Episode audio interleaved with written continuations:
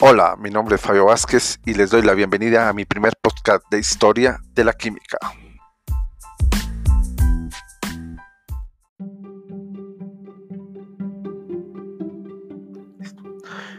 El día de hoy hablaremos de la química primitiva.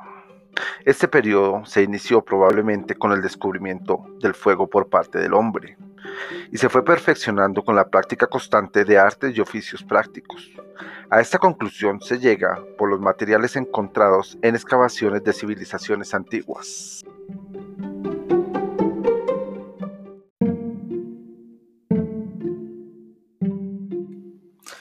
Es importante resaltar que en excavaciones hechas en zonas arqueológicas se han descubierto trabajos en oro, plata, cobre, hierro, alfarería, trabajo en arcilla, vidrios, tintes y pinturas.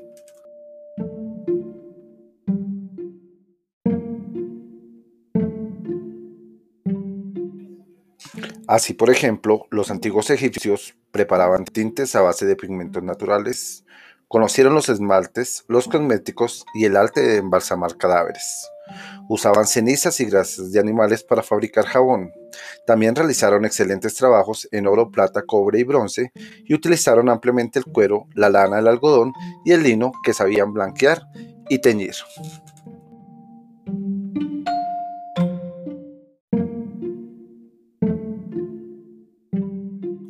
En la antigua China se conoció la técnica de la fabricación en porcelana, descubrieron el salitre e inventaron la pólvora. En el Perú se conocía la cerámica decorada, el teñido de fibras textiles, el embalsamiento de cadáveres, la metalurgia de oro y plata, pero todas estas prácticas eran fundamentalmente empíricas y no constituían una ciencia ni siquiera en forma rudimentaria.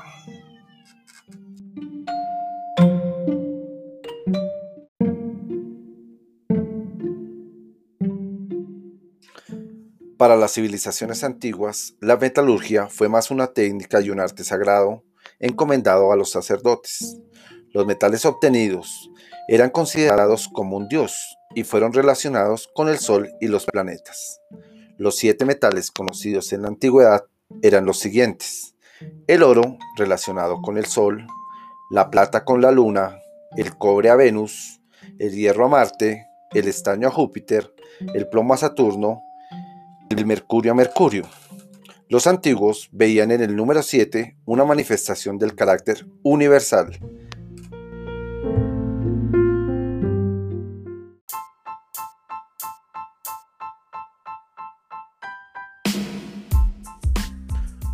La próxima semana hablaremos de la época griega y de su intento por comprender el mundo.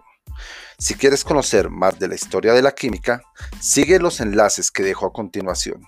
Que pasen un feliz y plácido día.